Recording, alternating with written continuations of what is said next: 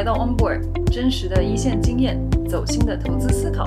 我是 Monica，我是高宁，我们一起聊聊软件如何改变世界。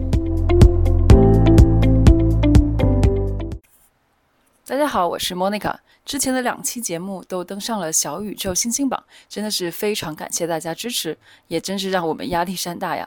这一期的节目，我们尝试了一个新的方式，通过访谈的形式，找到行业内优秀的从业者和投资人，跟他们聊一聊最一线的思考。第一次访谈，非常荣幸地邀请到了经纬创投企业服务合伙人熊飞 Kevin。Kevin 可以说是国内企业服务领域最资深的投资人之一了。二零一一年以来，他的投资包括基础软件开源领域的 PinCap、Nebula、HashData、SaaS 领域的北森、盖亚、泰美医疗、供应链的郑坤行、小胖熊、安全领域的长亭、树鹏等等等等。其实，Kevin 也是我在经纬非常紧密合作的老板。从我去年从硅谷回国投身 VC 领域，他也是我的领路人。与他的合作让我受益匪浅。借着 Podcast 的机会，我也有机会听一听 Kevin 投资十一年非常系统性的思考，对我来说也非常难得。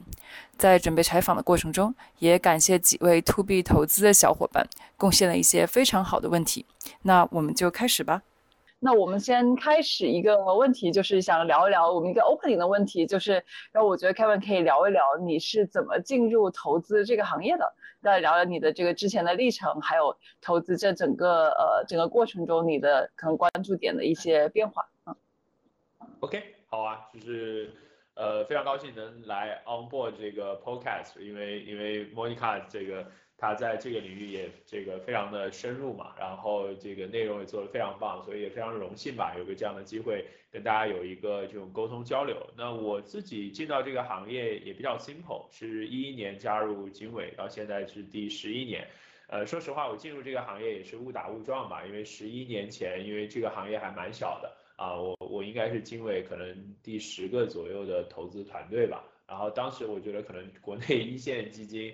呃，正儿八经做 VC 的可能十几家加在一起，我觉得可能不管是人数和和这个家数，可能现在都都是五四五倍啊，这个，所以所以那个时候，呃，因为我之前在腾讯和阿里做产品啊，然后这个当时刚好我觉得经纬是我觉得非常 pioneer，说，哎，我们希望能够呃从行业里面招人，因为在一一年那个时间点再往前。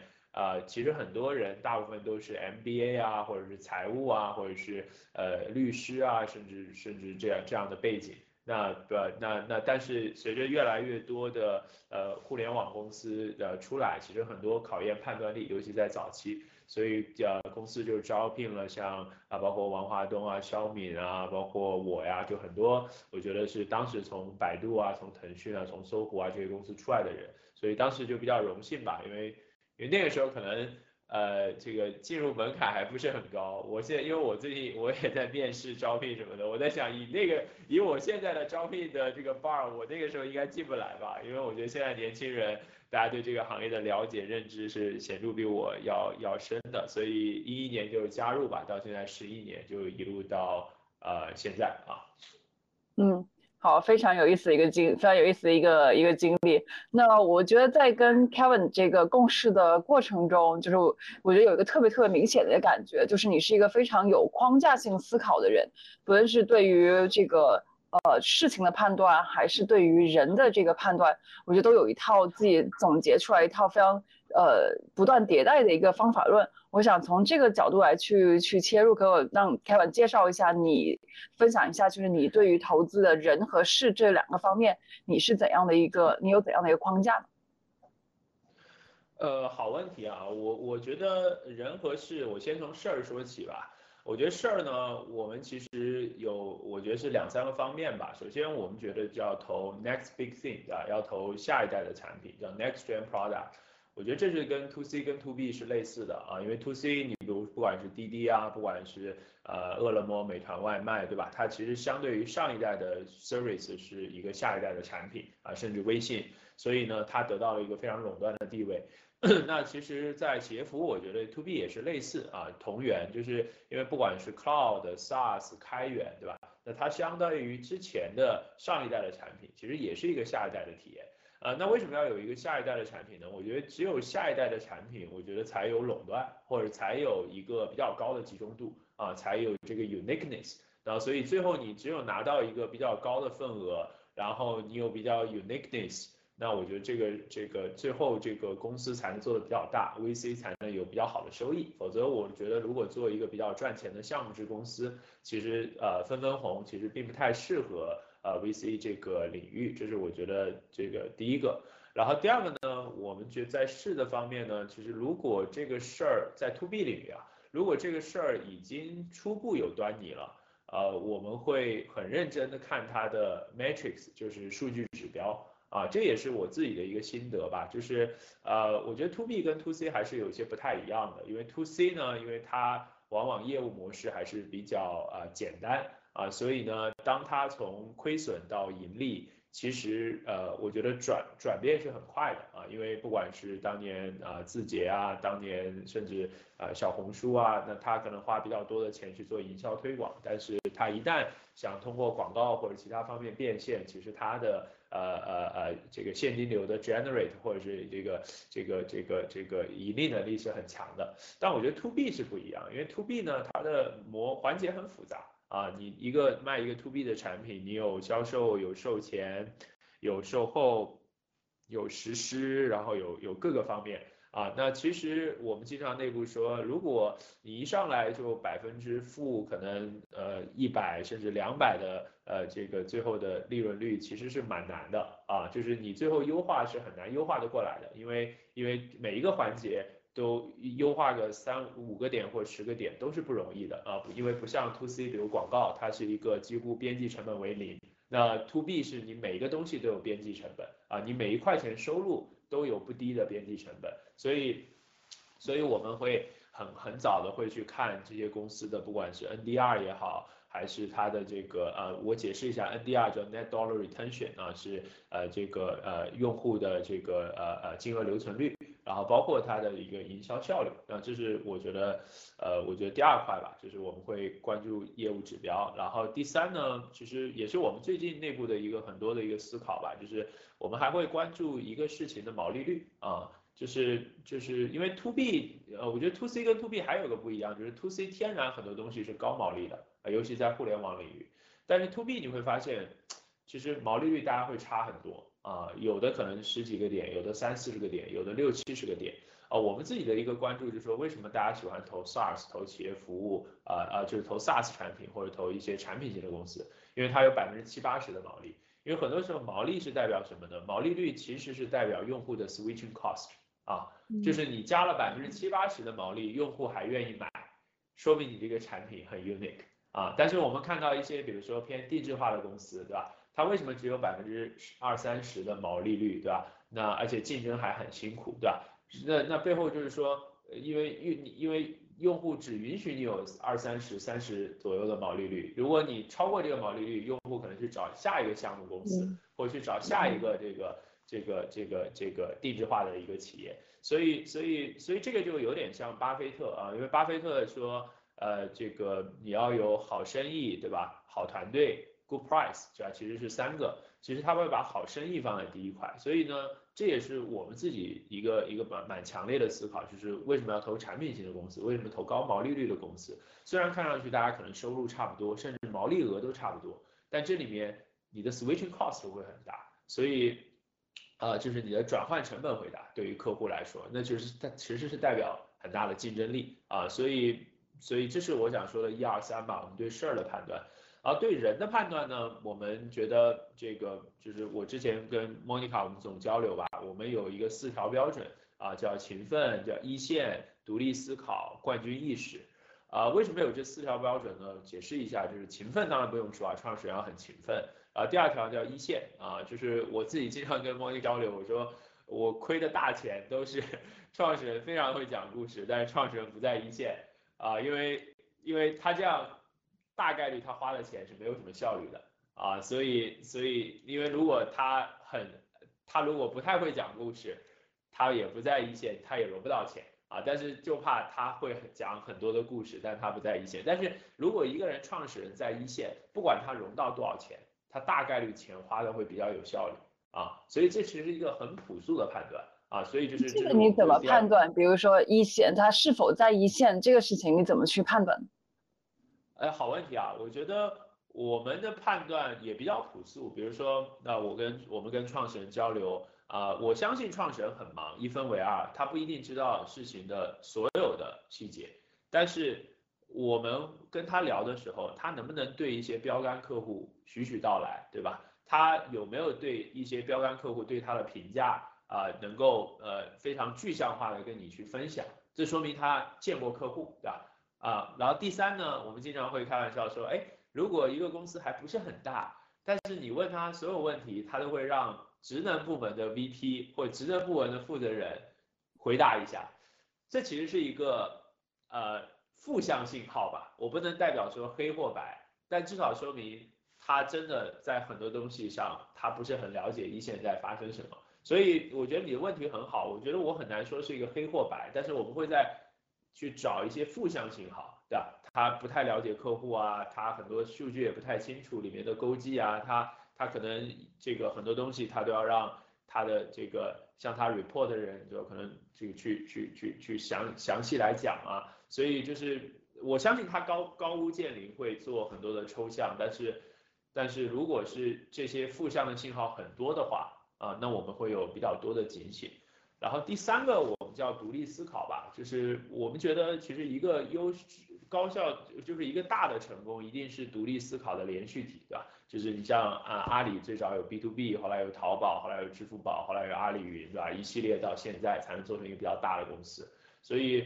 所以我们会希望听一听创始人，对吧？他做任何一个创业，他他是自己有自己的，比如举个例子，比如说，呃，五到七年前，对吧？充电宝最火的时候，可能有很多个团队，但是你问很多人，他们的回答是说，哦，我可能原来从美团、饿了么出来，或者是我从哪里出来，对吧？呃，我的能力非常 fit 做这个充电宝，然后就没了，对吧？那我觉得这个可能会短期会有小胜利。但是，但是因为 VC 你投一个项目，你最后退出可能都是六到八年的事情了，所以你你是你是很难这个这个这个，其实你要追求一个长期的胜利，所以这个我觉得我们会很认真的跟他去聊说，哎，你究竟怎么看这件事情，对吧？你为什么会选这个领域，对吧？这个领域两年、三年、三年、四年后是怎么样，而且是你比较独有的思考。然后第四个点就是冠军意识吧，啊，就我们自己比较俗的话来说，就要不断的怼自己。啊，就是特别想赢啊，就有点像科比的这样的这种好胜心啊，就就当他做了行业第一名，他还想做三个行业的第一名；当他想做到三个行业第一名，他要做到五个行业的第一名，对吧？或者是不断的去精进。所以这是我们在人方面嘛，所以就是对事和对人我们的判断啊。我记得在人方面，其实因为去年跟呃去年以来跟这种共事过程中，我也发现这个框架也在不断迭代。我们最近好像经常还还会讨论到说一个人的开放性的这个这个问题。对我就好奇，比方说聊从这个角度聊，就是你会为什么后来是什么契机让你突然让你想到说要把开放性放在也是一个比较重要的一个呃一一个标准。对开放性这一条，我觉得就我觉得非常好啊，就是因为因为呃，因为怎么说呢？我现在我们觉得呃，因为我自己也比较喜欢阅读啊，比如我去看巴菲特，对吧？你巴菲特经常说说一个好的公司，对吧？这个这个是一个二流的 CEO 也能赚很多钱，对吧？什么茅台啊，什么什么喜事糖果呀，大家都听过。但是这件事情我觉得对也不对，呃，对当然就是它被验证无数次，但是对早期公司我觉得是有待商榷的地方，因为巴菲特投的公司都是商业模式已经很很稳定了，啊，他已经进化到那里了，不管是 Costco 啊、喜事糖果呀，对吧，甚至 Apple 啊什么的，但是我们投的公司或者是我插播一句，因为经纬我们可能单笔在几百万美金到。可能一两千万美金的单笔的首次投资额吧，那个时候可能公司大概率就几十个人啊，可能都很多都不超过一百人，所以那个时候其实只看商业模式是看不清楚的啊，而且或者是只看公司的治理，其实是这个商业模式是一定程度上是人打造出来的啊，所以它的开放性就变得很重要。比如说第一，它可能过去是一个安装版，它有没有这样的前瞻性，把它升级到 SaaS 版，对吧？然后哎，SaaS 版做的不错，它有没有这个前瞻性？说哎哦，好像我需要做 Pass 平台，好像我需要做 App Store 生态系统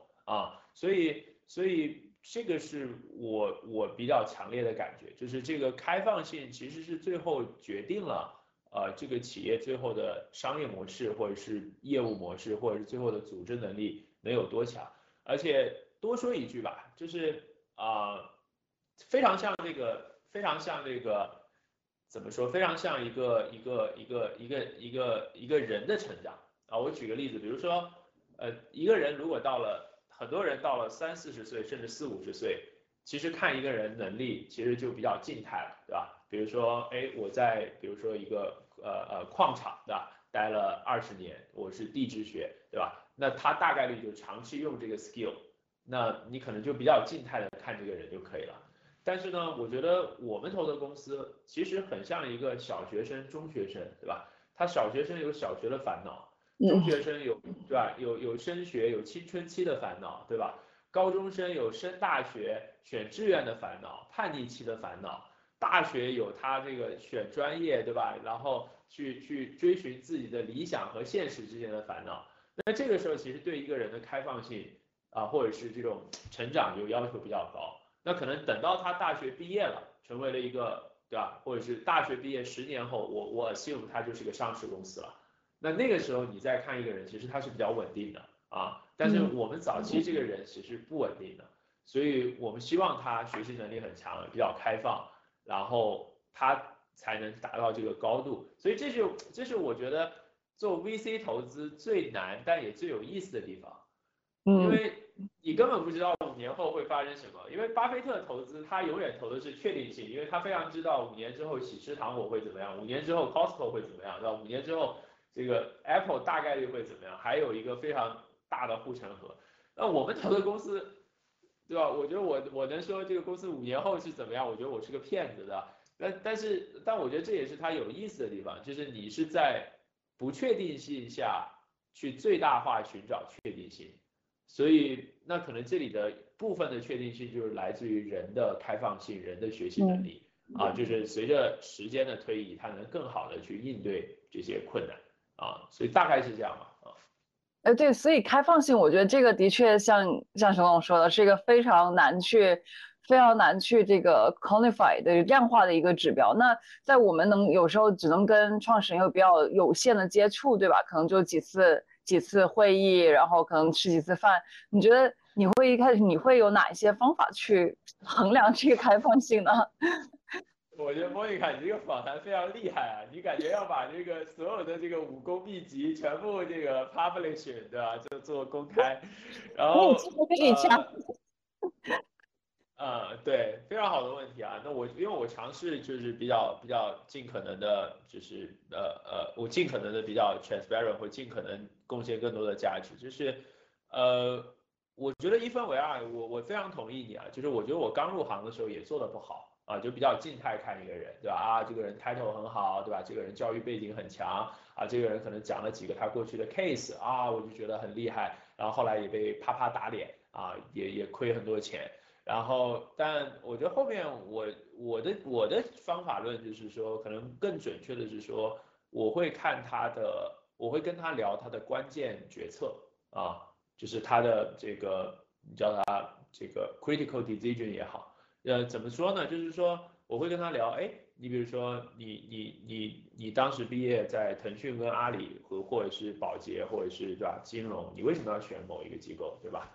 然后第二，哎，你你对吧？你机会成本很高，你可能在阿里是一个 P 八 P 九，对吧？那你离开这家公司，你放弃这么多，然后为什么？而且什么是让你的那个临门一脚啊？什么是让你觉得，哎，我必须要做？对，其实我觉得很多时候人是可以去掩盖的，但是我觉得你跟他聊他过去的关键决策，其实是很难掩盖的，对吧？就是他他他究竟的动机是什么？他是为什么，对吧？所谓的开放性或者是学习能力，就是说，其实本质上是说，有的人的动机是为了赚钱，对吧？纯是 pure 赚钱。但我不是说非黑即白啊，但是有些人的动机是说，哎呀，我是想探索这个世界，对吧？而且我是非常开放的去探索这个世界啊，所以，所以你你去聊一个人的关键决定的时候，你你是能够聊到一个人他的他的认知的，而且而且还有一点就是，你当你聊关键决定的时候，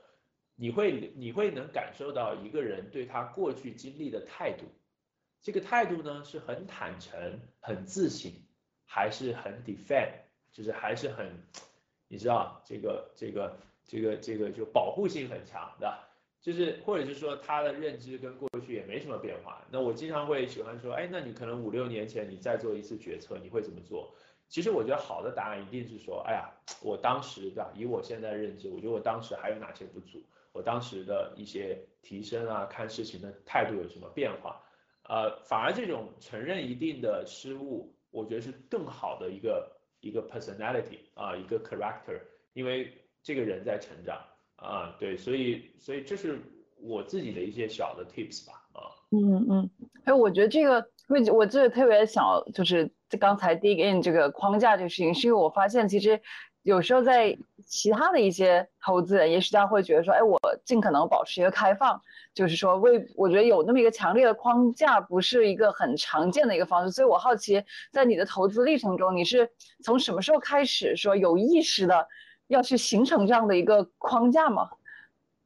好问题啊，我觉得任何的。这个所谓的这个经验理论背后都是血泪教训啊！首先这是第一个啊，我觉得这个对吧？这个就好像小孩儿对吧？他什么玩火呀，或者是对吧？搞点这个捣调皮捣蛋，他没被这个哎烫一下，他自己就就没有这个。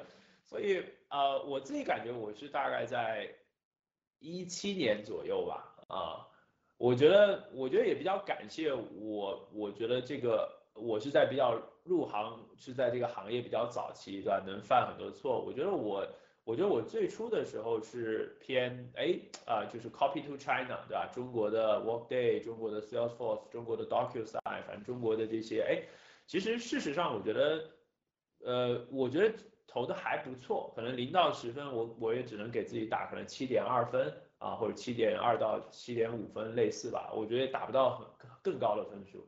因为我的确抓到了一些项目，其实，但是事实上那个时候可能没人看，很多领域没人看，我理论上应该能抓到更多的项目啊。那我其实 pass 和 drop 了很多，那我就在反思说，可能到一七一八年这个就好像开牌一样嘛，就很多牌就越开越多了，你就会发现哦，原来的你原来觉得是对吧？可能是一个呃呃黑桃七，但是开出来是一个黑桃 Q，对吧？你可能觉得是一个黑桃 Q，开出来是一个黑桃七。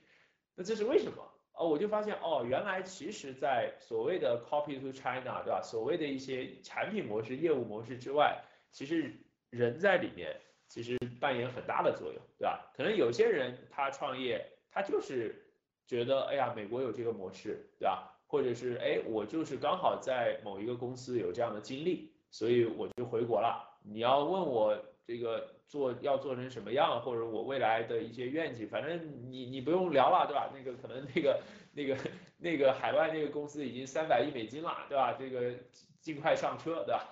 那那我可能那个时候就上车了，对吧？或者是之类的。但是可能有些人呢，他不一定很善于，对吧？言辞或者很善于，对吧？但是他很善于讲这些海外的故事，但是他可能哎特别了解用户，特别一线。然后特别去解决客户一线的问题，然后对自己要做什么，至少在两三年、三五年很有思考，而且他的态度非常 all in，他不是偏机会主义，而是说，哎呀，我我我可能酝酿了两年三年，我一直在琢磨，一直在推演这个事情应该怎么做，然后我觉得我我 ready 了，而且我非常 all in，对吧？我拉出来了一些我的朋友，而且而且同事，对吧？那你可能跟他的朋友、同事聊，对吧？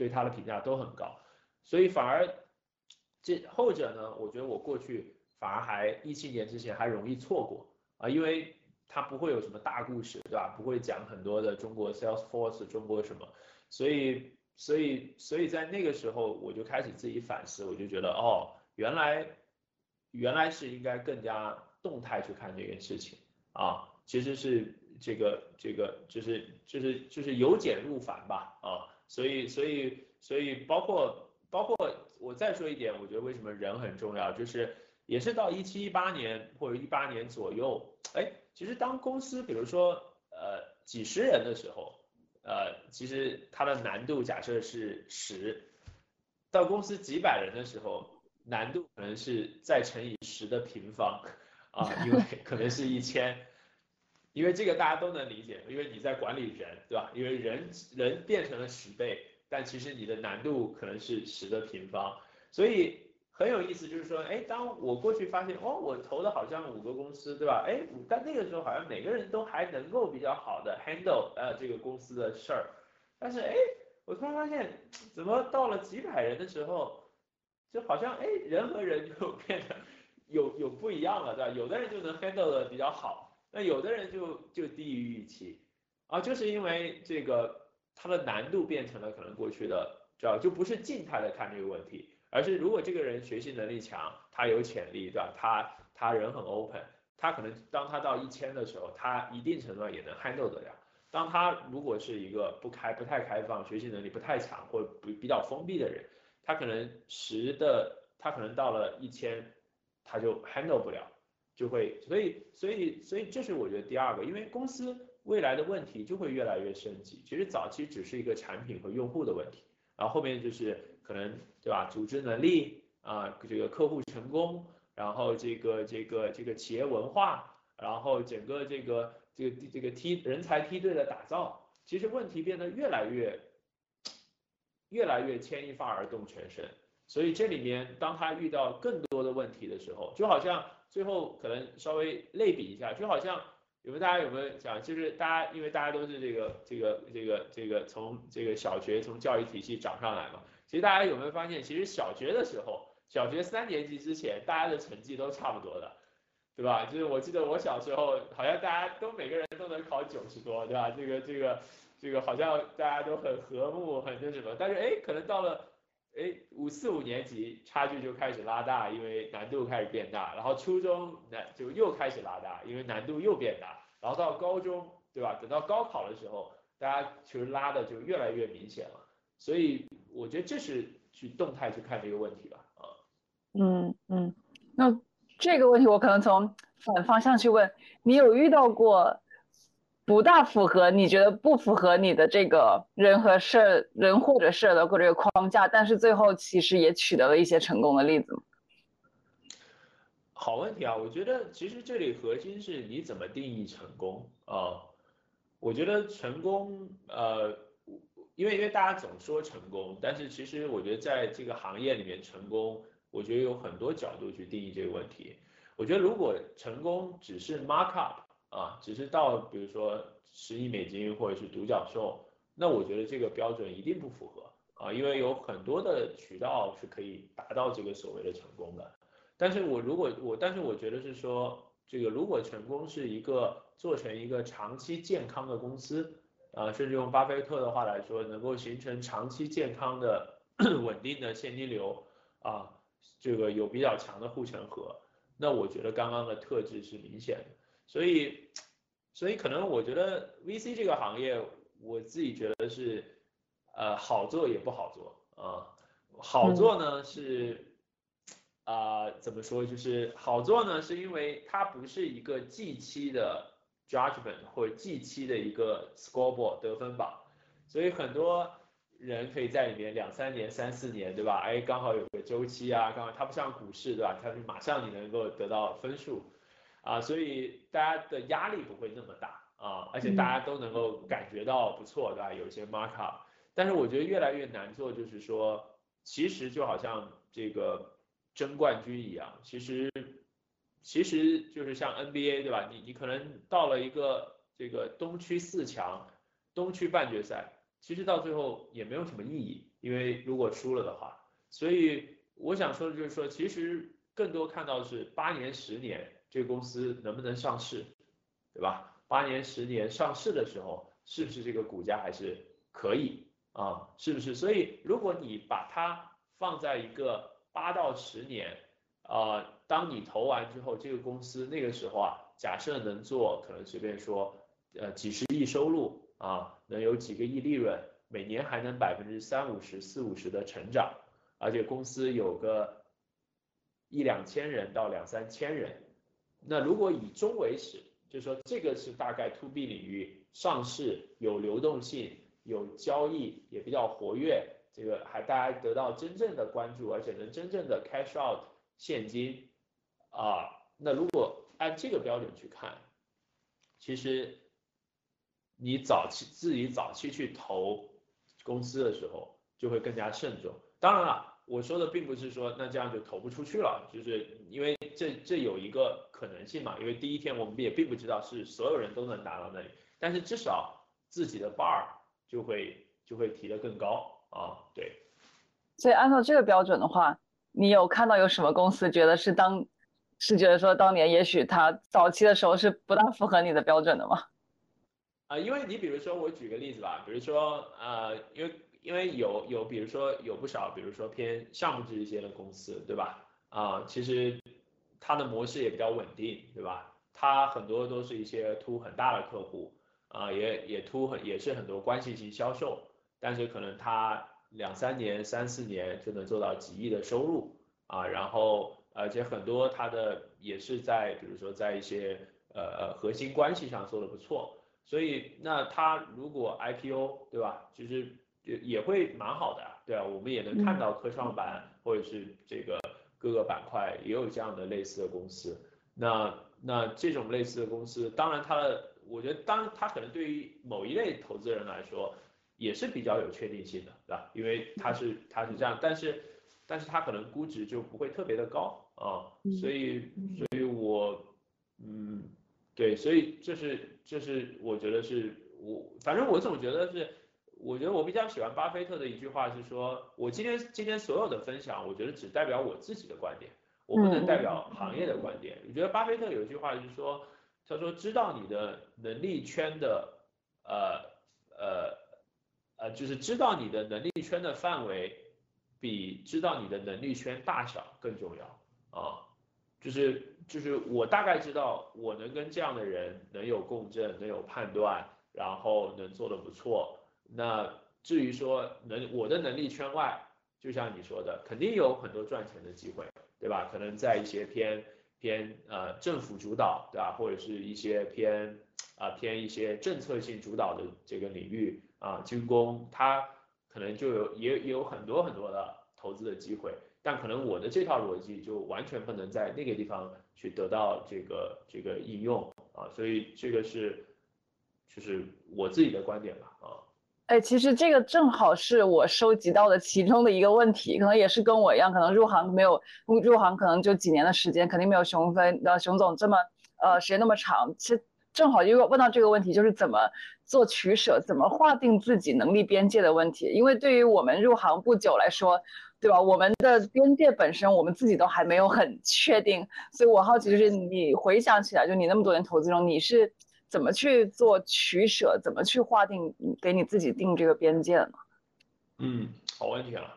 我的感觉是我早期是模模糊糊的，我总是觉得啊，我可能 fit 这个领域，或我看某一个领域比较有热情，对吧？我就去做。然后如果现在按我这个入行十十一年到现在，我自己回头去看吧。我觉得每个行业是有每个行业的性格的，每个创始人有每个创始人的性格，然后每个投资人也有投资人的性格。我觉得千万不要拧巴啊，就是投你自己啊性格比较 fit 的啊这个行业以及这个这个这一类创始人吧啊，就是我举个例子吧，你比如说你看 A 股对吧？如果你不管是 A 股还是港股，其实你一拉可能有。四五十个行业，对吧？甚至更多。然后呢，比如说，对吧？你前段时间养猪也能赚大钱，对吧？养猪这个是，对吧？过去我我是外行，过去一年一年半的这个，对吧？大风口，对吧？它非常这个怎么怎么样？但是但是可能养猪这个行业，它可能就比较怎么说呢？呃，数字居稳，它没有什么，呃，你你也不很难。我是外行啊，就是比如说偏农业偏一些领域，它不是那么的。这个这个有有有颠覆式创新，对吧？所以它更多要求的是一个人，对吧？他能够呃精细化管理，然后抠得很细，然后面面面面俱到。当然这个那那可能哎，那这个行业那是是是是他的创始人是一个这样的性格，对吧？那或者这个行业是这样的性格，但是那有些行业，比如说一些随便说啊，比如 EV 的生态链。比如说开源软件啊，那如果来了一个可能面面俱到啊，这个运营型的 CEO，他可能完全就就吃不开。所以，所以我就是可能，如果我让我去说的话，可能我对自己的认知就是，我可能是一个比较喜欢新鲜事物一点，然后喜欢这个可能，呃，你叫它颠覆式创新也好，或者喜喜欢下一代的东西的这样这样的一个，然后就是我觉得我就是对，而且这里面还有很多细节吧，比如说你看有些人是偏感性一些，有些人是偏理性一些，对吧？然后大家有没有想过，其实 to B。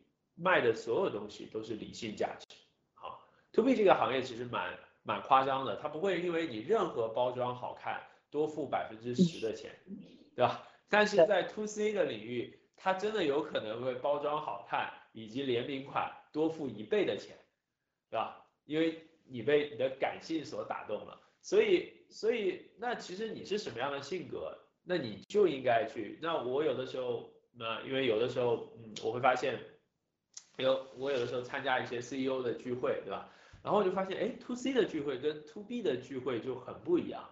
To C 的聚会，尤其是我参加过一些啊新消费品牌，就不叫参加吧，我我我其实就是有听过一些新消费品牌的一些呃 CEO 的聊天什么的，你会发现，哎，大家聊的东西很多都很生活化，很 casual，可能对于一些美的东西，对于一些偏享受的东西，大家会聊很多。那这个东西很 simple。因为他要把美的东西，他要把很多很享受的感性的东西传递给他的用户，所以他就应该是这样的人啊。然后，但是呢，我们跟 to B 的人聊，to B 人一点都不聊什么享受啊生活，天天聊的说，哎，我怎么把效率提升一点，对吧？哎，我的获客成本怎么比你的获客成本低百分，然后高百分之五十？你有什么好方法啊？所以，或者是。就是这一类，所以所以那可能我自己就觉得我是一个可能极端理性的人啊，可能之所以或者是特别理性的一个人，那我就觉得我根本看不出来，对吧？可能某一种茶饮跟另外一种茶饮，或某一种咖啡跟另外一种咖啡差异是怎么样，所以可能我自己会更适合做做可能我不知道，可能我觉得我自己可能会更适合做嗯 to B 领域的这个这个投资吧，对，所以所以我觉得这个东西很难穷举，就是。其实核心啊，还是认清自己啊，我自己是一个什么样性格的人，自己是一个什么样行事方式的人，那我跟什么行业，我跟什么类型的创始人，他的性格和行事方式是比较类似的，那我觉得你的你投中好公司或判断出好公司的概率，有可能就会显著的更大一些啊。嗯。刚刚我们就这个很广泛的投资、投资理念、投资框架，我觉得其实聊的也很深。然后我觉得聊到一个这个，我还想最后去问一点这个一个细的一个细节，就是如果问到大家在这个投资行业，问到说大家的大家对熊飞的这个印象。大家通常会说啊，熊飞看标杆，有熊熊飞特别爱看标杆客户，呃，所以我好奇就是这一点，这一点就是的确，我看了很多访谈里边，其实你也很经常聊到我们要看标杆客户反馈，所以我好奇啊，这对这个认知这是你是怎么形成的？然后可以具体跟大家说一说，就是。你怎么定义一个标杆客户？然后，那你再跟标杆客户，就是你对于对你在呃判断一个项目的时候，做访谈的时候，你最看重标杆客户的哪一些方面？呃，我觉得所有的东西都来自于自己之前的被打脸吧。啊，就是因为我觉得第一呢，我觉得我过去最早期的时候，我觉得我连呃一线客户的访谈都做的不够多啊。我其实很很羞愧的去承认啊，就最早期的时候，因为。当时 to C 这个领域，其实你并不需要做太多的客户访谈嘛。那但那那个时候，其实那 to B 我可能觉得哎有一些好的理念啊，然后哎看上去合同收入各方面都还不错啊。那可能在最早期的时候，可能小十年前吧就投了。其实这个，然后后来慢慢就发现哦，其实 to C to B 是不一样的啊，因为呃 C 端你的客用户是给不出什么真实的很深入的反馈的，但是 B 端的客户是可以的。啊，就是而且 B 端它有个特点，就是它的销售在里面占很大的比例啊，就是占很大的重要性。所以你只有跟一线的客户去交流，才能把销售在里面起的作用撇开，看看究竟产品在里面起多少作用。所以这是第二个。但第三个呢，就是后来又吃了很多亏，就是说，哎，有些东西你访谈了几家客户，对吧，都觉得不错，最后投完之后发现，好像产品不是很给力啊，好像后来 这个拓展起来不是很像我想象的砍瓜切菜这样。我想又是什么原因？后来发现哦，其实 C 端客用户跟用户是很像的，就是怎么说呢？就是如果你是个亿万富翁啊，你用抖音跟别人用抖音不会差得太远啊。但是如果你是一个年收入百亿的公司跟年收入百万的公司，你们用一个软件对软件的思考定义简直是天上地下啊！可能百万的公司觉得用个钉钉、用个企业微信就非常好了，别别别招惹我的。但是可能一个年年年收入百亿的公司，它可能对软件的 feature list 有五十个。所以这里我就发现啊，那那这里面那究竟谁更重要？那我自己感觉是中大客户是比较重要的，或者标杆客户会是比较重要的。那标杆客户为什么重要呢？因为我觉得它代表这个行业的趋势，对吧？比如说。快递行业对吧？可能我去访谈四个小快递公司，不如访谈一个中通对这个产品的理解啊，因为因为中通它代表说，哦，我这个快递行业未来往哪里去，对吧？那如果你是做一个快递行业的一个呃物流行业的软件，那你在中通打磨了很多东西，然后这些中小快递公司它就会感兴趣去用，而且而且而且我觉得，而且这个是，而且他会真的用最呃。而且他给你的比较是最客观的。我觉得我过去吃过的亏，有的时候你去访谈，对吧？你访谈一些呃呃这个一些客户，那客户就会说，哎，他说，哎呀，这个产品很好啊，怎么样？我就信了。但是但是如果他规模不是很大，他都没有机会接触到 SAP、Oracle，对吧？或者是呃这些海内外最一流的软件，其实他的 comment 是。呃，是是，我觉得是是不客观的，或者是说其实是带商榷的。但是如果你去跟中通聊，对吧？或者是跟呃欧莱雅聊，对吧？或者去跟 Baby Care 聊，对吧？就是就是或者安踏去聊，其实他说好，大概率是真的好，因为因为 SAP、Oracle 都会找他们啊，对，所以所以这个其实是一个很很节省时间的办法。然后那就是或者是。既节省时间，正确率又高的办法。然后，然后最后一条是，我觉得，呃，就是很多人也会说，他说，哎呀，那 Kevin，对吧？那现在有很多 PLG 啊，对吧？那 PLG 这些东西，对吧？那你怎么看呢，对吧？那他们又不是图小客户，呃，他们也是图小客户，还发展很好。反正我自己有个观点，就是我觉得至少可以把它扩张为你要你要服务最挑剔的用户啊。就是如果是 PLG 早期是 To C 再 To B 的话。那我要问问，就是说你这个 C 端是不是一个最挑剔的 C 端啊？我经常在内部跟大家交流，说，哎呀，其实你看，呃，PLG 做的最好的两个公司，一个是 Zoom，一个是 Figma，对吧？那 Zoom 其实最早期的客户是 Airbnb、Uber，那这种公司它就是长在远程会议上的啊，所以就是它被就是 Zoom 被这个公司虐完之后，这个公司这个产品是非常棒的。那如果 Figma 也是一样，如果大家知道 Figma 的话，其实 Figma 是后来居上的，对吧？那它前面有以之前有 InVision 啊，有好几个，对吧？这个这个 Sketch 啊这些公司，对吧？那那那当当然它是偏 SaaS，但是 InVision 也是 SaaS，然后好几个公司，为什么它反而后来居上？因为它早期的用户，他们就盯着 Twitter、Airbnb 的 designer，对吧？他把这个产品打磨得非常好，所以哎。就有越来越多的用户从 Evision 对吧，就就迁移到了像 Figma 这样的产品，所以所以就是你需要去做最挑剔的用户啊，不论是 To C To B，这里延展其实纯 C 端也是一样啊，对吧？为什么到最后是 Apple 是 Tesla 对吧？就是因为对吧？为什么不是怎么说呢？比如北汽新动力对吧？啊，它的它的车很便宜对吧？但是因为 Tesla 对吧？它是最挑剔的一帮人。它打磨好了，那它这个它去推广，对吧？那它的产品是真的好的，或者是 Apple，大家就不用说了，对吧？那可能有这么多安卓机，可能价格是它的三分之一啊，甚至二分之一到三分之一。那为什么 Apple 能够？因为 Apple 它它它的客户，它也是这个最对吧？最 geek 最对吧？就是包括这些 designer 啊，包括这些互联网人士啊，包括这些就是就是。它有一些最挑剔的用户，那最挑剔用户帮他打造出了最好的 App Store、iCloud、iOS 这样的产品，然后就可以，否则的话，如果一个公司一上来做山寨机，对吧？那短期会很挣钱，但是长期的话，产品竞争力是有挑战的。所以 to C 跟 to B，我我个人感觉是一样的。我觉得一上来要做难而正确的事情，一上来都要去做啊挑剔的用户或挑剔的客户啊。嗯，然后我就上来就刚才也聊了很多这个投资的这个这个判断的这个事情，然后我们把这个视野再放宽一些，我们聊聊这个这个行业，因为大家知道就是这这一两年可能大家都经历了这个这个企业服务或者整个市场的一个呃。我们说从三亚到漠河的一个转变，但其实过去因为凯文在这个行业很多年嘛，其实过去也这个这个行业也经历过一些起伏。啊，所以我好奇就是你觉得现在我们所经历的这一个动荡，跟你觉得之前这个行业所经历一些转折，你觉得有什么相似和不一样的地方吗？好问题啊，我觉得第一相似蛮多的，因为我总觉得我总觉得资本市场从来不会 align 一个行业的价值的。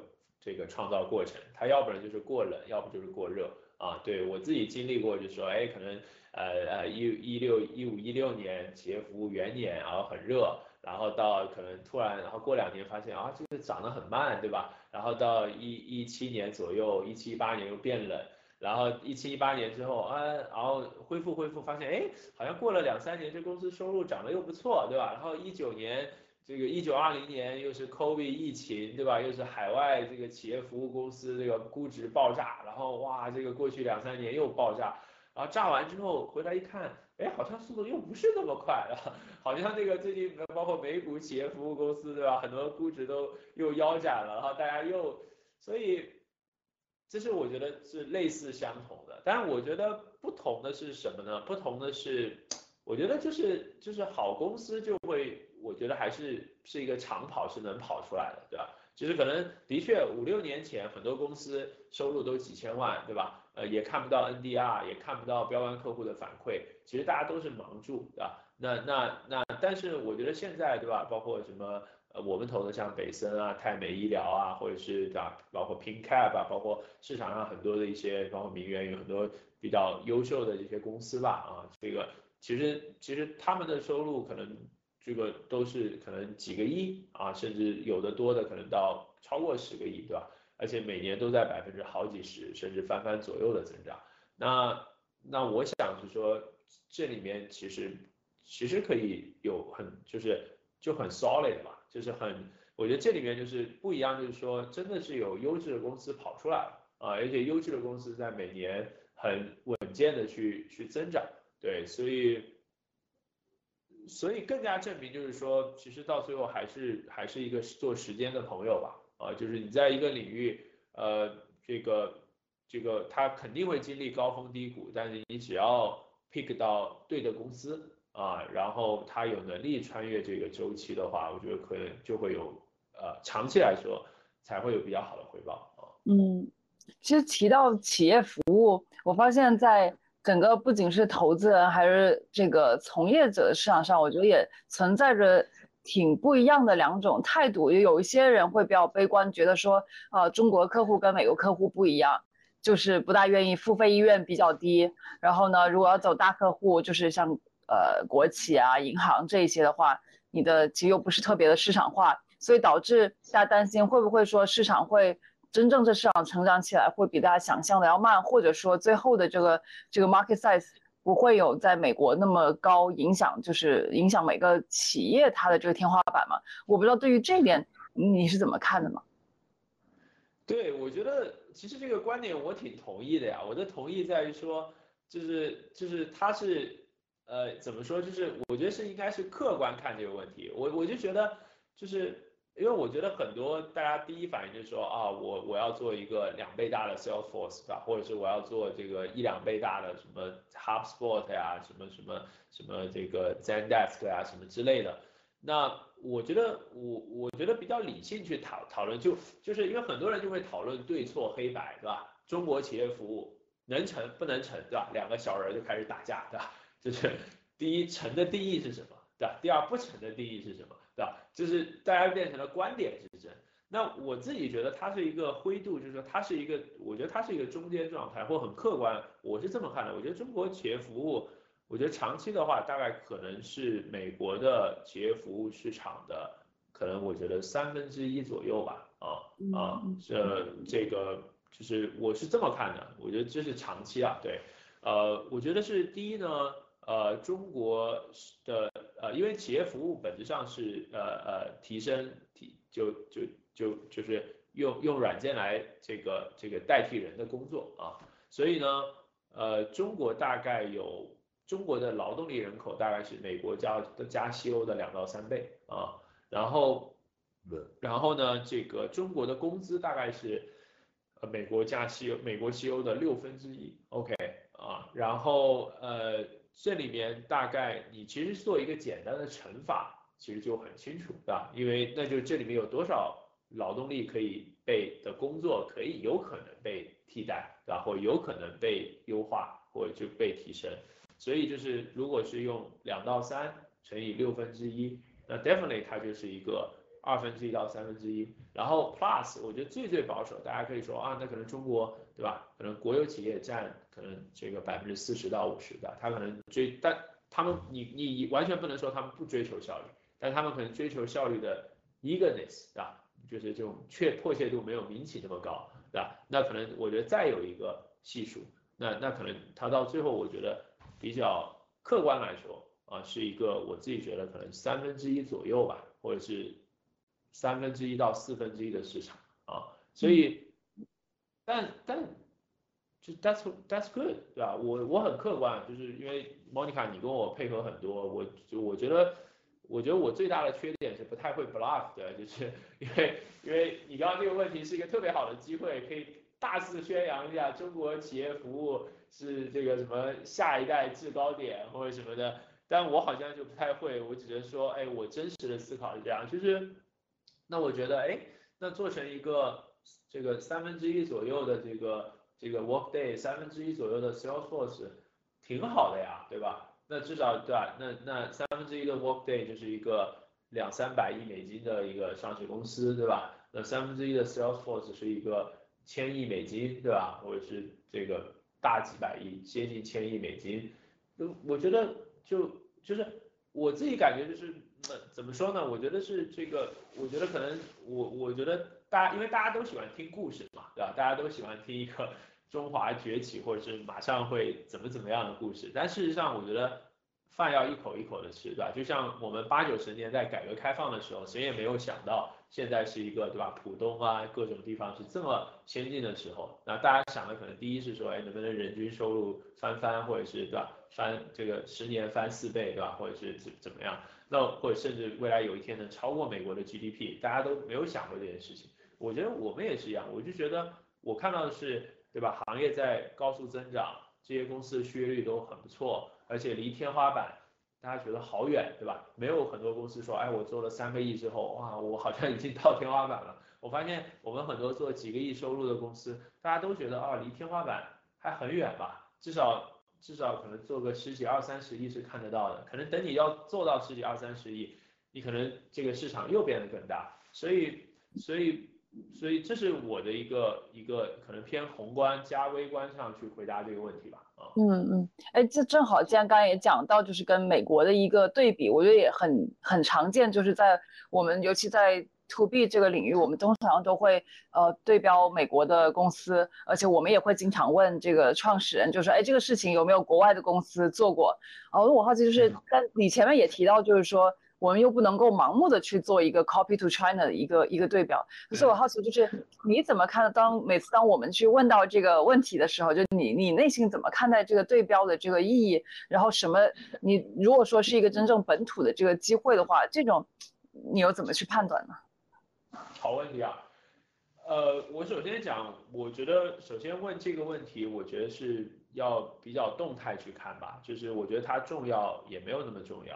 啊，我觉得重要，首先跟首先跟我觉得有几个方面，第一跟时间有关系，对吧？比如说，我觉得十年前非常重要啊，因为因为中国十年前企业服务都百废待兴，对吧？其实有点像两千年的呃 to C 这个领域，所以所以基本上呃呃你你那个时候对吧？其实你没就是你更多是就是 copy 雅虎啊，copy 对吧？这个这个 Facebook 啊这些，那这个这个。这个其实我觉得是就是是最好的时机。然后，但是我觉得可能企业服务发展到现在，可能也也我觉得可能六七年、七八年的时间，其实很多机会该该复制、该模仿的都差不多了。其实很多解决的都是一些个性的问题了啊，就是我中国个性，比如说我们去前过去两年在呃电商的 SaaS 里面投了蛮多公司的，那我们就觉得非常好，因为电商的 SaaS 其实是呃其实电商在中国这个生态是是是反而是可能比美国还更繁荣啊，因为因为因为各种各样的原因的，或者是因为因为这个这个这个中国的这个可能基础设施或者是商业环境。呃呃，线下商业环境没有美国发达，但反而就是线上反而会比美国的这个渗透率会更高，所以这是我想说的第一个。然后然后第二呢，我觉得这个我觉得其实问这个问题更多是想听一听他讲 Why us？对，啊，就是我我可以就是其实两个问或答案我都可以接受，对吧？你说哎我有对标，对吧？那我有对标他是谁谁，然后我看到了他什么缺点。对吧？然后怎么怎么样？然后哎，我觉得他做的可能一般般，或者呃，就是他有很多亮点，但是我觉得哎，有些方面我是可以去去去 attack 的啊。然后哎，呃，很有道理，那我可能会呃买单这个观点。但但同时呢，他如果说哎，海外没有，那他能讲得清楚，哎，为什么海外没有？但甚至说哎，比如说电商，他是说哎，海外没有这类产品，是因为对吧？海外只有亚马逊一个平台，那中国有。可能有有拼多多，有淘宝，有抖音电商，有快手电商，有京东，有唯品会，对吧？有小红书，可能能举得出的电商平台可能有接近十家，所以哎，就就需要一个做电商服务的呃 integration 的一个一个产品，对吧？然后就哎，那这个我也很买单，所以所以我觉得是动态去看吧，其实看的并不是说呃它有对标我就一定投，它没有对标我就一定不投啊，而是说看他对这个东西的。思考的一些深度和系统性吧，啊，嗯，对，我觉得其实又回到前面，就是讲说对人的判断的时候提到这个独立思考，我也发现很多时候我们去问创始人一些问题的时候，其实我们内心是没有设定什么一个希望他给的一个答案的。其实不论他给什么答案，重点是他怎么去思考的这个这个这个思路，即使他答案。跟我们想的完全不一样，但是有时候反而那个思路能够给我们很大的启发。其实这个也是很很有这个亮点，嗯。是的，我非常认同啊。其实你有这样的感觉，对吧？因为我们之前也交流过。其实我刚入行也有这种感觉，因为我刚入行的时候，对吧？因为大家总是觉得，总有一点这种这种观点优越症嘛，就觉得哎呀，我有一些观点，对吧？然后一跟创始人一聊，哇，创始人，对吧？突然击中了你的观点，哇，你就觉得。知音对吧？这个创始人太棒了，这个创始人就是下一个这个 I don't know 对吧？下一个这个贝贝尼奥夫对吧？下一个什么哇？他对 Salesforce 这么了解，那就必须是他了。下一个贝尼奥夫，其实其实有的时候就反而就是就是反而把自己立场给搞没了，就不客观了，而是哎对方说了你想自己想听的话啊，或者是自己而而反而是没有去去去去去。去去尝试往下去深入，我觉得反而是不带预设啊，当然你要了解很多，但是你你不带预设的说，哎，他可能讲了你你符合你的观点的一些想法，你可能还会去问他说，哎，那你为什么这么想？你有可能发现哦，原来你们两个得到同一个观点的推理逻辑是完全不一样的。嗯嗯嗯，对对对，所以这个时候可能就。呵呵了，就是可能就是说啊，那可能那当然肯定有一个人是对的，对吧？可能可能他可能更他可能讲的更深入，那我可能对他反而就更上一层楼的认可，对吧？或者是，但是哎，他有可能这个逻辑是有很多漏洞的，那反而就所以我觉得其实不就像你说的，我觉得很多时候它既是观点的碰撞，它更更是超越观点的碰撞，因为我觉得。就是大家聊了观点，但是如果只是观点的碰撞，其实是不够的，要更加了解他是怎么推演出这个观点和思考，其实就是要比较空杯心态的跟他去，就不要带个人的很多情绪，说哎呀这个知音对吧？哇你这个 就是或者是说哎呀你你这个观点好像很很很异端对吧？那我不认可你了，而是我觉得是比较。第三方的角度是说，去跟他聊为什么产生这个观点，你观察到了什么，你你你得到了这样的一个想法对，大概是。嗯嗯，对，所以所以有时候我觉得另一个角度，就有时候创始人，有时候创始人可能跟跟我们再去交流的时候，他可能有时候也也会因为紧张或者各种原因，其实带着一种想要揣测我们想要听什么的心态，反而不反而不能够更更加更加深入或者坦诚的去跟我们去阐述他的一个一个思考过程。所以我觉得这个其实有时候也是也是挺双方的一个一个过程。呃，我就刚才聊了这些这些大的呃环境，我想聊一个我自己个人其实特别关注的问题，因为我主要是看这个呃开发者生态还有其技术软件这一块嘛。那这两年大家都看到开源特别的火，而且呃熊熊总是这个 PinCap 这个最最早的这个投资人，呃而且也后来也去投了很多像 Nebula 呀这个这些呃后来发展都非常不错这些开源的。呃，开源的公司，我相信在在在中国这行业里边，应该就是我觉得你在开源投资方面应该是最有心得的人之一了。呃，所以我就好奇，就是现在我们看到，其实很多开源的项目，它都是在 pre product 的阶段，就是 PPT 融资的阶段，就是很早期的时候，我们也都会作为下注。那这个时候，我还有就是，你觉得对于最早期、很早期这开源项目，你最看重的是哪几点呢？嗯，我觉得好问题啊。呃，我觉得其实，呃，我觉得其实到最后，我觉得投资就是，呃，就是一个呃呃可能性和价格的一个匹配吧。对，就是呃，如果我自己觉得就是开源我会看什么的话，呃，我我知道其实你想表达是说，因为现在这个，呃，因为现在开源很火嘛，尤其过去半年对吧，很多公司。估值也非常高，对吧？这个其实在很早期的时候，呃，我有几个观点吧。可能当然你可能会知道，就我可能有的时候就比较就是哎，在这个方面可能不会那么去追热点。呃，我想说，第一就是我觉得开源这个领域，我觉得首先是要先人一两步啊，这是我觉得第一个点啊，就好像。呃，怎么说呢？就是因为我觉得现在很有有有些人做开源是比较追风口，对吧？他可能哎有有一个什么海外的什么公司，他就来做。但是呢，因为大家要知道，第第一开源都是 infra 产品，对吧？它做出来可能都半年一年啊，然后它要形成一个 社区和 user base，我觉得都一两年后了。嗯。那我想，如果这个事儿现在正火，然后他出来干，那一两年之后，对吧？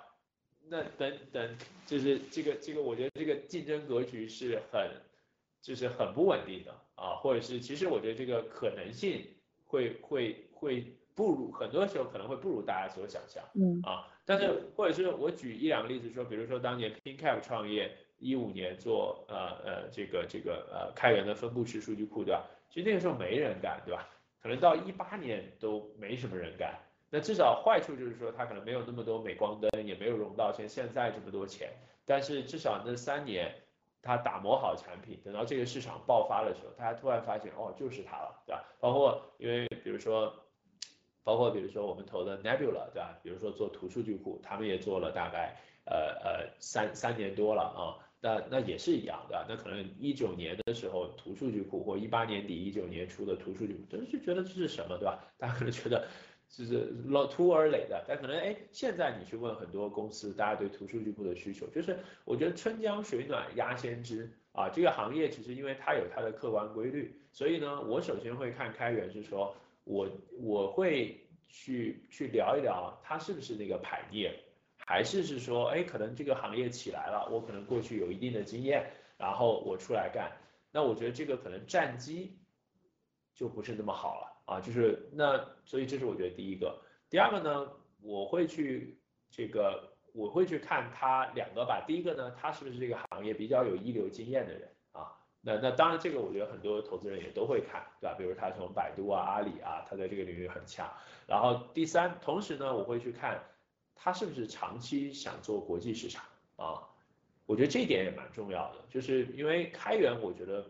就是一个全球性的东西，因为它是一个完全标准化的产品，对吧？比如说我经常说，Workday 卖到中国很难卖啊，因为你本地化有很多的什么社保啊，对吧？住房公积金啊，反正各种各样的管理，这个 Workday 它根本用不起来在中国，对吧？所以它长期在国内可能只有个位数的用户。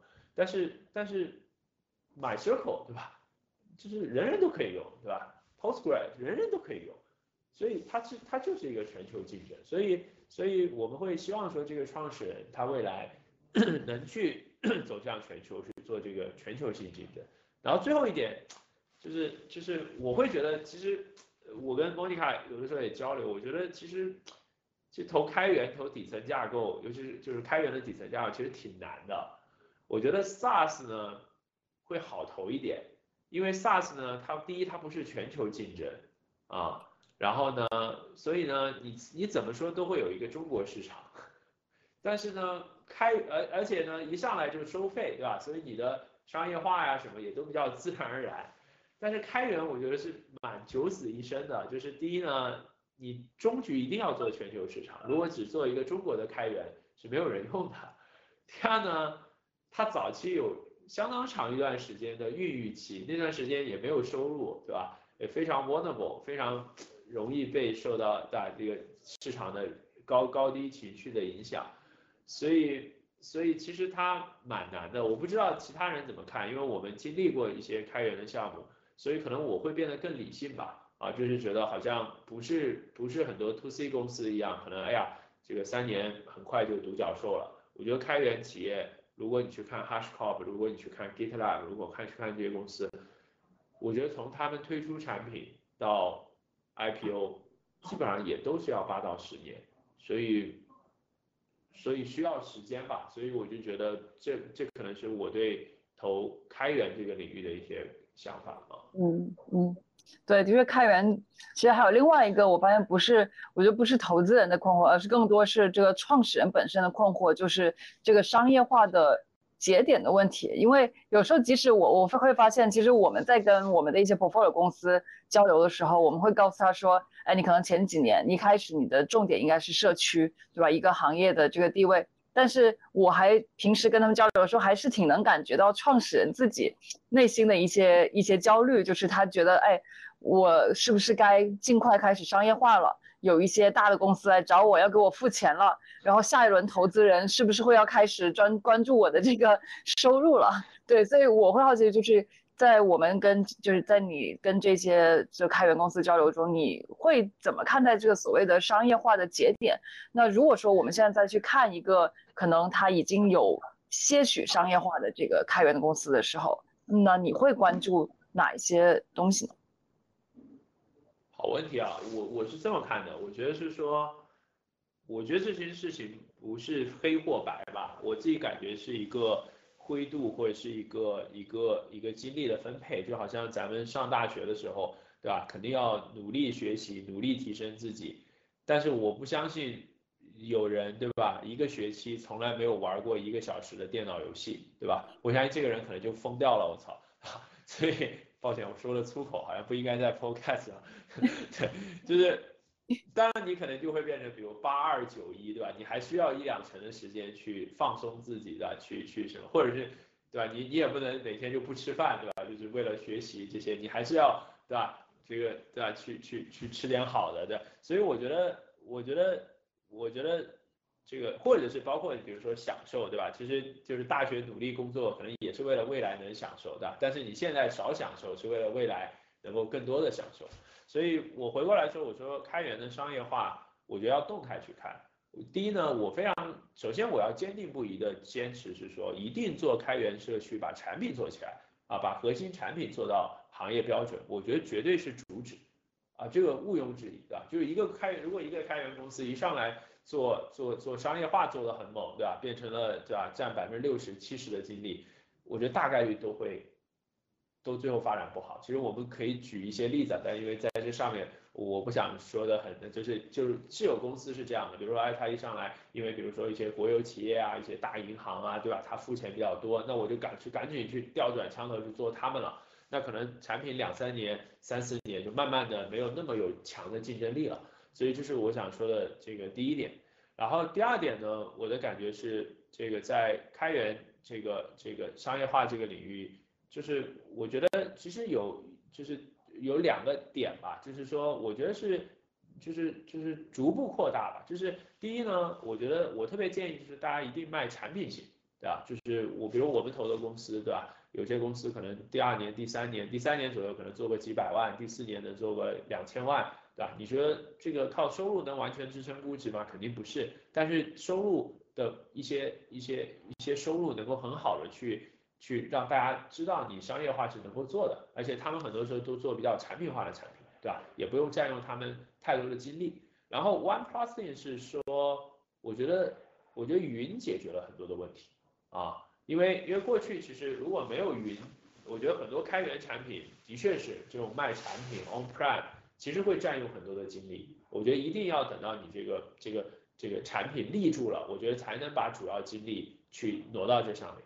但是 cloud 我觉得还是不太一样的，因为 cloud 很多都是一些偏偏偏比较高效的获客，高效的获取商业收入，而且跟这个天然跟你的开源社区就比较能够 align 到一起。所以我一般也会鼓励大家更早去做做做做开源啊，就做就更早去做做这个 SaaS 这块的这个尝试。所以所以我觉得你是一个很好的问题，其实守正出奇吧，就是大家就是总总是看到可能这个就是我觉得就是大家，而且最后一点吧，我觉得很多时候大家有没有，其实我的感觉啊。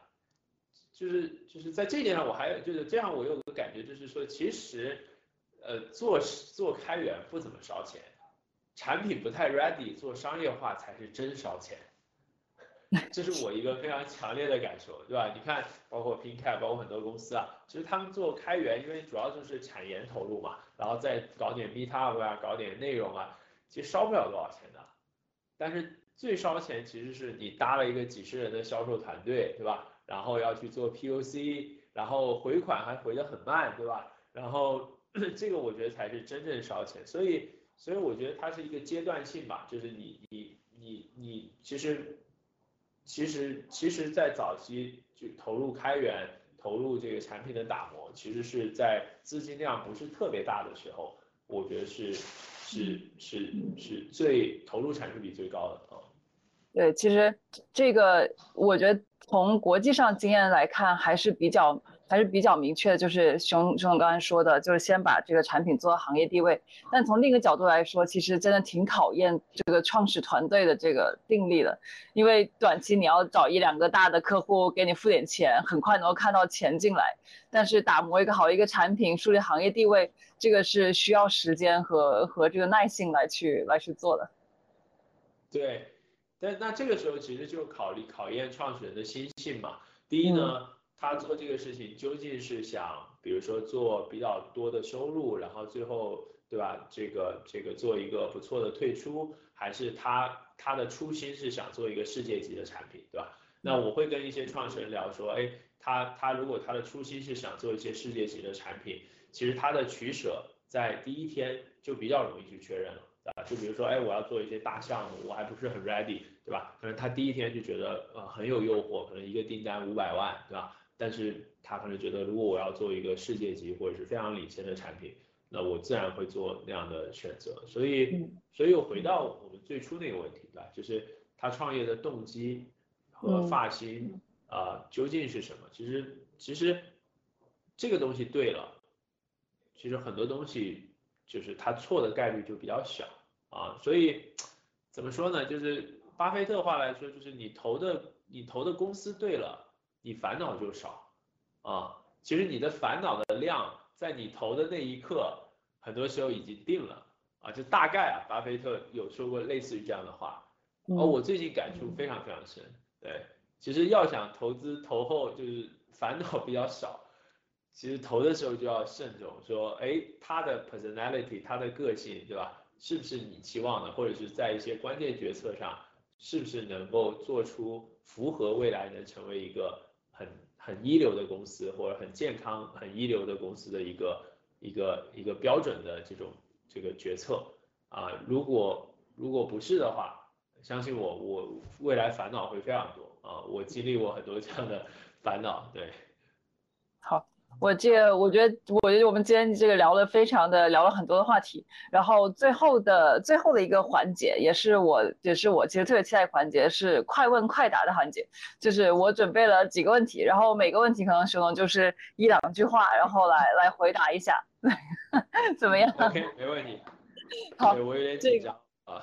OK，对，然后第一个问题是，呃，我知道陈总非常喜欢给我们的给团队以及被投企业的创始人送书，来跟大家分享一下你最常送的一两本书，还有为什么？一本书。啊，好问题啊，我我不能马上想到一本书，但是我觉得我最常送的可能是呃华为相关的书吧，啊，嗯对，就不管是任正非的一些呃文集啊，包括是一些华为高管写的东西，呃，我的一个强烈感受是什么？就是我觉得就是我经常在内部团队说一个这样的观点，我觉得还蛮有价值，就是我觉得是在产品上，创业公司上，产品上应该创新。但是除了产品的其他方面，应该尽可能模仿，甚至模仿光荣啊！因为什么呢？因为因为创业公司嘛，你如果产品都跟人家差不太多，那就没必要创业了。但是呢，除了产品之外，不管是呃呃营销啊、销售啊，对吧？怎么分钱啊？组织怎么搭建啊？其实过去一百年，这都是跟人性相关，对吧？都是跟就是有成熟的体系和方法论。千万不要去想创新啊，千万要多去听听别人怎么想啊，然后模仿别人的最佳实践。所以，所以我觉得可能这是我的 basement。我觉得不管是尤其是华为吧，因为华为包括有很多课程啊，包括很多的一些书啊，包括呃，我觉得这个其实是我我我送的比较比较多的吧，包括比如说包括我党的一些这个当年的一些这种组织打造的一些经历啊，一些一些资料，我觉得这都是非常好的，所以这是我想说的第一个吧，啊也。好，第二个问题，呃，对你影响最大的一个商业人物和一个非商业人物。啊，这个还比较好，对，我觉得对我影响最大的商业人物是任正非，然后非商业人物是邓小平。OK，呃，在投资决策还有刚才我们聊到的市场理解上，你觉得你跟市场共识最大的差异有哪？最大差异点有什么？哦，我觉得我最大的差异点在于，呃，可能是呃，我觉得我最大的差异点可能是说我第一，我是一个特别一线的一个投资人啊，我可能到现在我还是会坚持啊，去去去访谈一类呃这个可能每一个公司都会访谈，可能三到五个或五到六个标杆客户，我觉得这个好处就是避免被忽悠。啊，可能就是和市场共识，这样就会产生很大的不同，对吧？比如说有很多呃新的概念，比如说元宇宙啊，各种各样的概念，或者是这个这个这个呃呃工业设计啊什么的。其实当如果不去一线的时候，呃，我觉得相信或不相信，其实都是蛮不客观的。但是你只有去一线跟这些呃客户去聊了之后，我觉得就会形成正确率更高的跟市场不同的。呃，非共识吧，这可能是我觉得我不太一样的，而且我可能更加相信自下而上吧，对，嗯，嗯，那你觉得未来五年的这个 to B 的 enterprise software 这个行业最令你激动的是什么？然后你觉得有哪一个你觉得被高估的领域？啊，呃。最令我激动的是说，呃，就我觉得比较虚的和比较实的是说，我觉得比较实的就是说，我觉得可能真的会有，呃，很多十几亿人民币收入啊，哦，或者是小几十亿人民币收入的企业服务公司的出现啊，因为我从大家的增速已经看得很清楚了啊，有很多都在几亿人民币甚至接近十亿人民币，那我觉得再过五年，大家百分之几十的增长。然后第二个的话，我觉得，我觉得最被高估的领域是。我不知道是什么，但是我觉得是没有落地场景的领域啊。就是当我我天然会警醒，是说有一些公司它可能估值已经比较高了，但是你问他标杆客户是谁，对吧？在解决什么具体场景的问题，他的回答如果比较含糊或者说的不是很清楚的话，那我觉得这个这种领域往往是被高估的啊。嗯，那呃，一个你曾你最后悔错过的一个公司，为什么？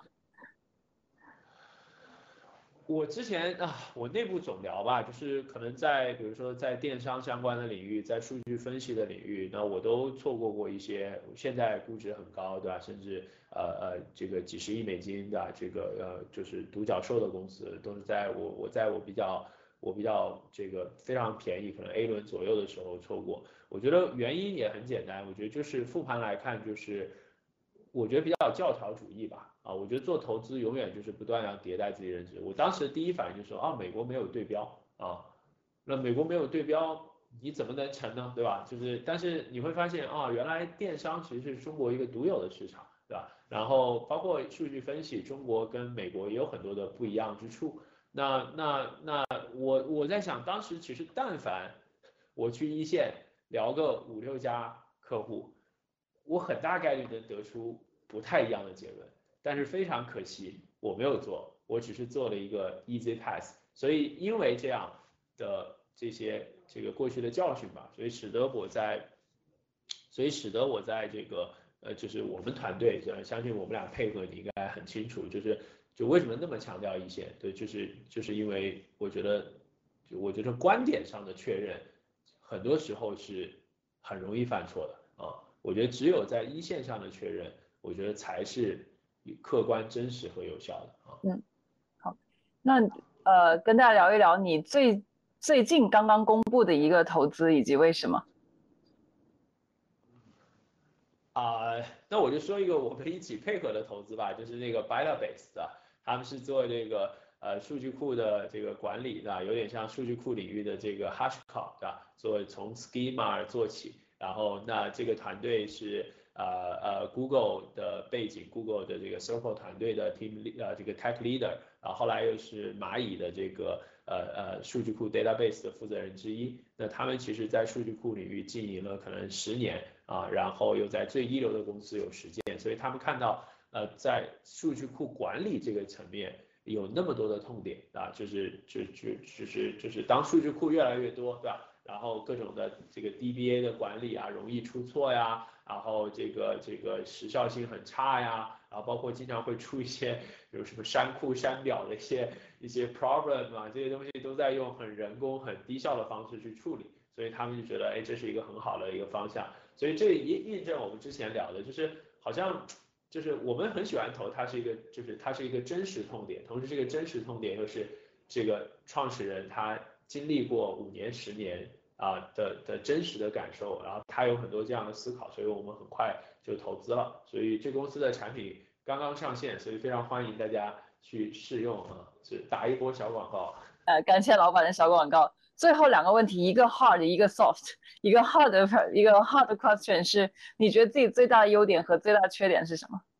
呃，最大的优点是，我觉得我自己是一个，我觉得会比较理性的一个人吧，啊。我觉得我我我我愿意把这个作为最大的优点啊，就是不容易上头啊，或者是说喜欢去刨根问底啊，不太会因为一些自己的一些情绪或自己的一些呃呃认知去去去改变自己很多的判断啊，那这个这个可能就是在一些 to B 的投资上会很有帮助啊，就。就是不太会走机会主义，就是因为非常理性。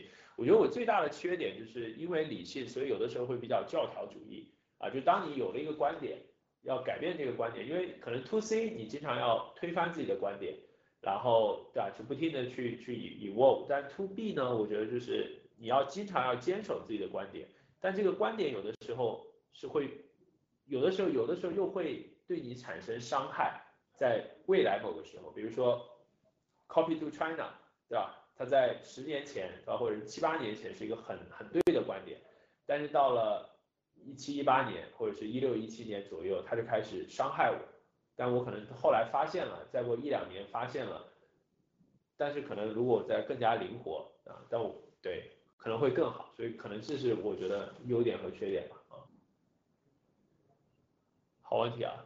最后一个是一个 soft 的问题，就是熊总在我的熊总喜提了一位这个男孩，呃，出生在一个非常非常动荡的一个这个这个时候。我好奇你对你的孩子有什么 有什么这个寄语和期待？